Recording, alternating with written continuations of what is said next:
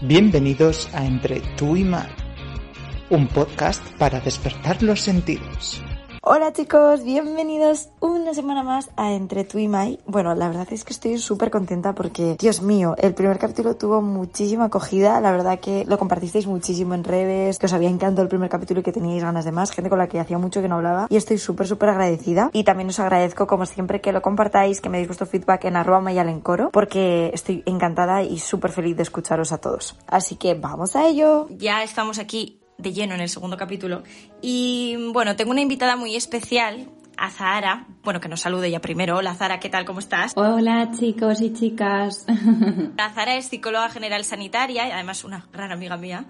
Y bueno, obviamente quería que estuviera formando parte de este proyecto. El tema que vamos a tratar hoy, que bueno, ya os lo digo cuál es, va a ser la salud mental. Eh, bueno, pues ella puede dar unas claves que pues yo como tal, pues no, no puedo contaros, ¿no? Entonces quería que fuera ella quien nos lo explicara, quien nos contara un poco las cosas desde la objetividad y obviamente pues me ha dicho que sí porque a mí nadie me dice que no. Os cuento chicos, lo que vamos a hacer van a ser varios capítulos referidos a la salud mental, vamos a hablar en varias ocasiones de ello, pero hoy vamos a hacer como una pequeña introducción, claves de cara a la salud mental y luego también vamos a tratar un tema que a mí me gusta mucho. Pero bueno, lo vamos a ir ahora contando poco a poco, no vamos a desvelar todo. Así que vamos a empezar. Quiero que me cuentes por qué crees o por qué consideras que tiene tanta importancia la salud mental. O sea, por qué tiene que tener esta relevancia que igual pues mucha gente no le da. Bueno, sobre todo, May, yo creo que lo más importante es que hay muchas personas, no solamente, bueno, en España por no somos uno de los países que le demos gran relevancia. Bueno, tengo algunos datos que también he recogido para, para ilustraros un poquito de forma más técnica. El 12,5% de los problemas de salud mental sería un poco el que englobaría todo. O sea, dentro de, imaginaros como un quesito, realmente es un, es un porcentaje muy, muy, muy, muy importante. Incluso son cifras mayores que el cáncer, problemas cardiovasculares, que son muchas veces motivos de consulta por los que un individuo no duda en ir. ¿Te, duele la pierna? Pues vas al traumatólogo a ver que lo revise, si hay que programar una intervención, la gente no duda. Pero cuando hay un problema de insatisfacción vital o otro tipo de, casuística, realmente mm, somos muy reacios a, acudir realmente al verdadero profesional. Sí, sí, de hecho, cuando, por ejemplo, nosotros estamos en gente de nuestra edad y hasta más mayores, cuando no puedes ir a un plan, por ejemplo, y te duele algo, en plan, me duele la tripa. Ay, sí, tranquila, quédate en casa, no pasa nada. Pero si dices que tienes ansiedad, es como, ya se te pasará, pero tú sal y disfruta y tal, y es como no tienes ni idea, ¿no? Entonces, como la, se banaliza todo muchísimo.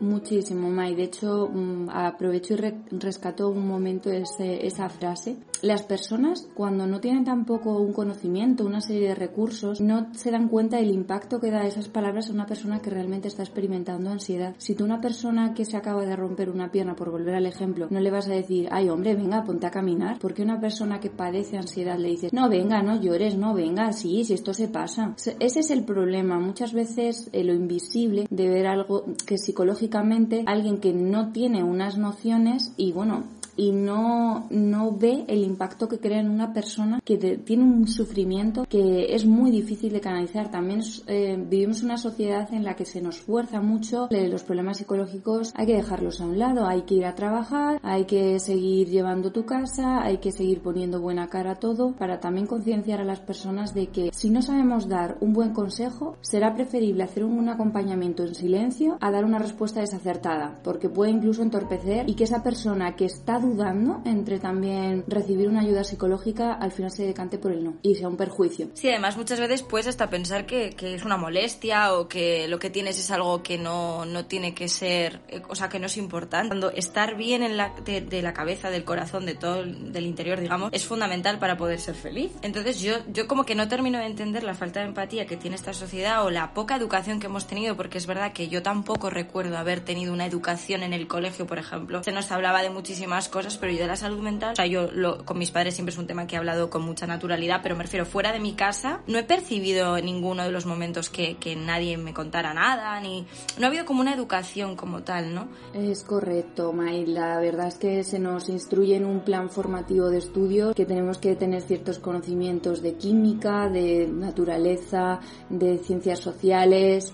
Eso es. Eh, obviamente está bien conocer, por ejemplo, nuestros antecedentes, la historia, qué batalla se desarrolló por Napoleón, pero ¿no será también importante tener clases de regulación emocional, aprender a identificar las emociones básicas, no solamente en nosotros mismos, sino en los demás? Eso, una correcta lectura, porque efectivamente no es algo que pueda ser que te toque, es que la estadística es muy elevada. O sea que las, como decimos, las bolas siempre van a estar ahí en el bombo, pero es que la probabilidad de que te toque una es cada vez mayor. Eh, mucha gente es como, quiero ser feliz, ¿no? En plan, o un niño te dice, jo, es que no soy feliz. ¿Y qué te pasa? No lo sé. En plan, no nos ayudan o no nos enseñan a conocernos, a saber qué nos pasa. Quiero cambiar, quiero mejorar, pero ¿qué quieres mejorar? No lo sé, ¿sabes? Entonces también yo creo que eh, si se nos hubiera educado en su momento a conocer nuestro interior, a conocer qué era sentir, qué era el dolor emocional, qué era la felicidad o los momentos de felicidad, porque yo no creo mucho en la felicidad constante, sino en momentos de felicidad, sería mucho más fácil, pudiéramos entender qué nos pasa y en consecuencia poder poner remedio o pedir ayuda. Pero cuando, cuando normalizas que estás así porque, bueno, no sé, tal, ¿sabes? Ahí está como el problema, yo creo. ¿En qué momento, por si alguien le puede servir, podemos percibir que algo está fallando? O sea, ¿cuáles serían las claves o las señales de alerta para poder darnos cuenta de que igual algo no va bien? Pues mira, May, es verdad que siempre, a ver, cada caso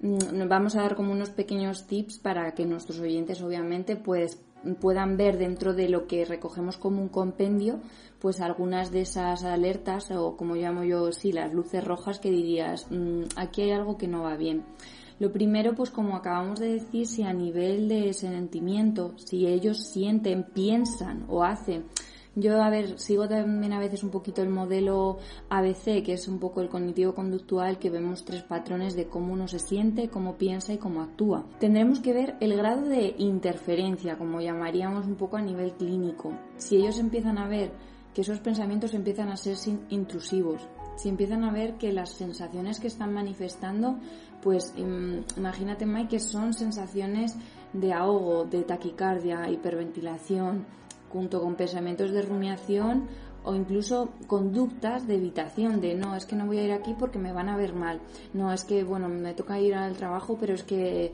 eh, estoy teniendo un desbordamiento o, o incapacitación ya directamente de decir no puedo, cosas que hacía antes no puedo, que lo que van a intentar es con sus recursos de afrontamiento intentarlo. No, no digo que sea mal recurso, porque obviamente el ser humano, pues por ese grado de supervivencia, va a intentar por él mismo realizarlo, pero la nueva otra banderita roja que podemos levantar es cuando ya hemos intentado con nuestros recursos personales y la situación sigue igual de insostenible, es un motivo para pedir una ayuda externa. De hecho, voy a recomendar una cuenta, si me dejas, porque yo soy súper fan de una cuenta que no sé si la conoces, Aza, es eh, arroba somos estupendas en Instagram. Yo recomiendo que la sigáis y que les echéis un ojo porque verdaderamente están haciendo un trabajo excepcional. Entonces, bueno, yo recomiendo, se llama arroba somos estupendas. Y ahora vamos a hablar de lo que a mí más me gusta y lo que más difícil creo que es, porque además he hecho esta semana un curso de asertividad, inteligencia emocional y demás, que tú ya lo sabes. Esto va a ser, ya os digo, como os he dicho al principio, una introducción, pero sí que llegará un capítulo, que hagamos un capítulo entero de esto porque yo creo que es muy importante, que es el tema de los límites, de cómo gestionar límites, cómo poner límites en nuestra vida, con nuestro entorno, familia, amigos, pareja o eh, trabajo. Yo me he dado cuenta de que no soy muy asertiva, soy un poco pasiva. Sí, cuando hacemos entrenamiento de habilidades sociales, realmente, claro, enfocamos los tres estilos de personalidad que hay de, de cómo interaccionamos con otros. Entonces, sí, si hacemos una cuestión de rango o de grado, en cada uno de los extremos vamos a encontrar el perfil pasivo, el perfil agresivo, y en nuestro medio, que sería el ideal, eh, la persona asertiva. ¿Qué sería ser asertivo? Pues realmente cuando una persona es, asertiva, está, por un lado, defendiendo sus propios derechos personales, pero no está menoscabando los del otro. Es decir, llega un momento en el que se hace un balance. Vulneramos o los de nosotros mismos, que estaríamos en el perfil pasivo, o los de los otros en el perfil agresivo. Cuando me comentas, Mai, eh, el estilo pasivo, es verdad que incluso a veces se mezcla con pasivo-agresivo, porque hay personas que son capaces de aceptar los los derechos de los demás, pero nunca ponen a la palestra los suyos propios, pero discriminan a lo mejor con qué personas son más pasivas, pero con otras son agresivas. Qué disonante, ¿no? Si una persona es pasiva debería serlo siempre.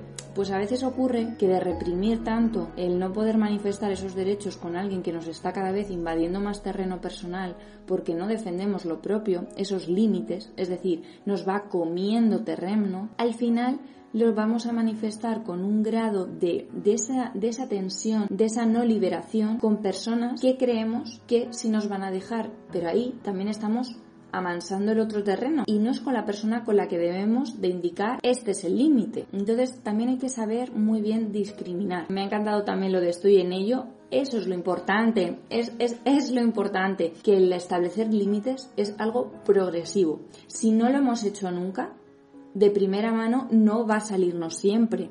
Y es verdad que hay que saber también muy bien cómo comunicar los límites. Es decir, todo va a depender también de nuestra personalidad, de nuestros valores, de nuestras creencias. Muchas veces somos pasivos y no marcamos el límite porque pensamos que esa persona ya no nos va a querer, que nos va a abandonar o se va a enfadar.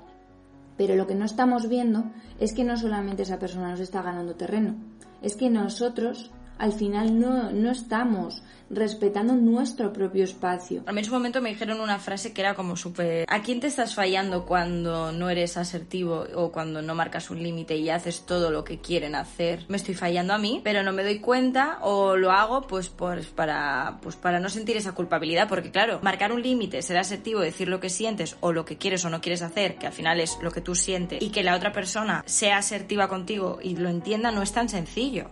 Y muchas veces cuando la respuesta que obtenemos no es la que esperábamos o la que nos gustaría, tenemos un sentimiento de culpabilidad. Efectivamente, el sentimiento de culpa se puede, se puede dar sobre todo cuando tenemos una forma de ser muy complaciente, cuando somos excesivamente empáticos y realmente prepondera más lo que, lo que necesiten. Es complicado reestructurar esto y dar a entender que realmente, efectivamente, para que mm, los otros nos respeten, tenemos que empezar a respetarnos a nosotros mismos.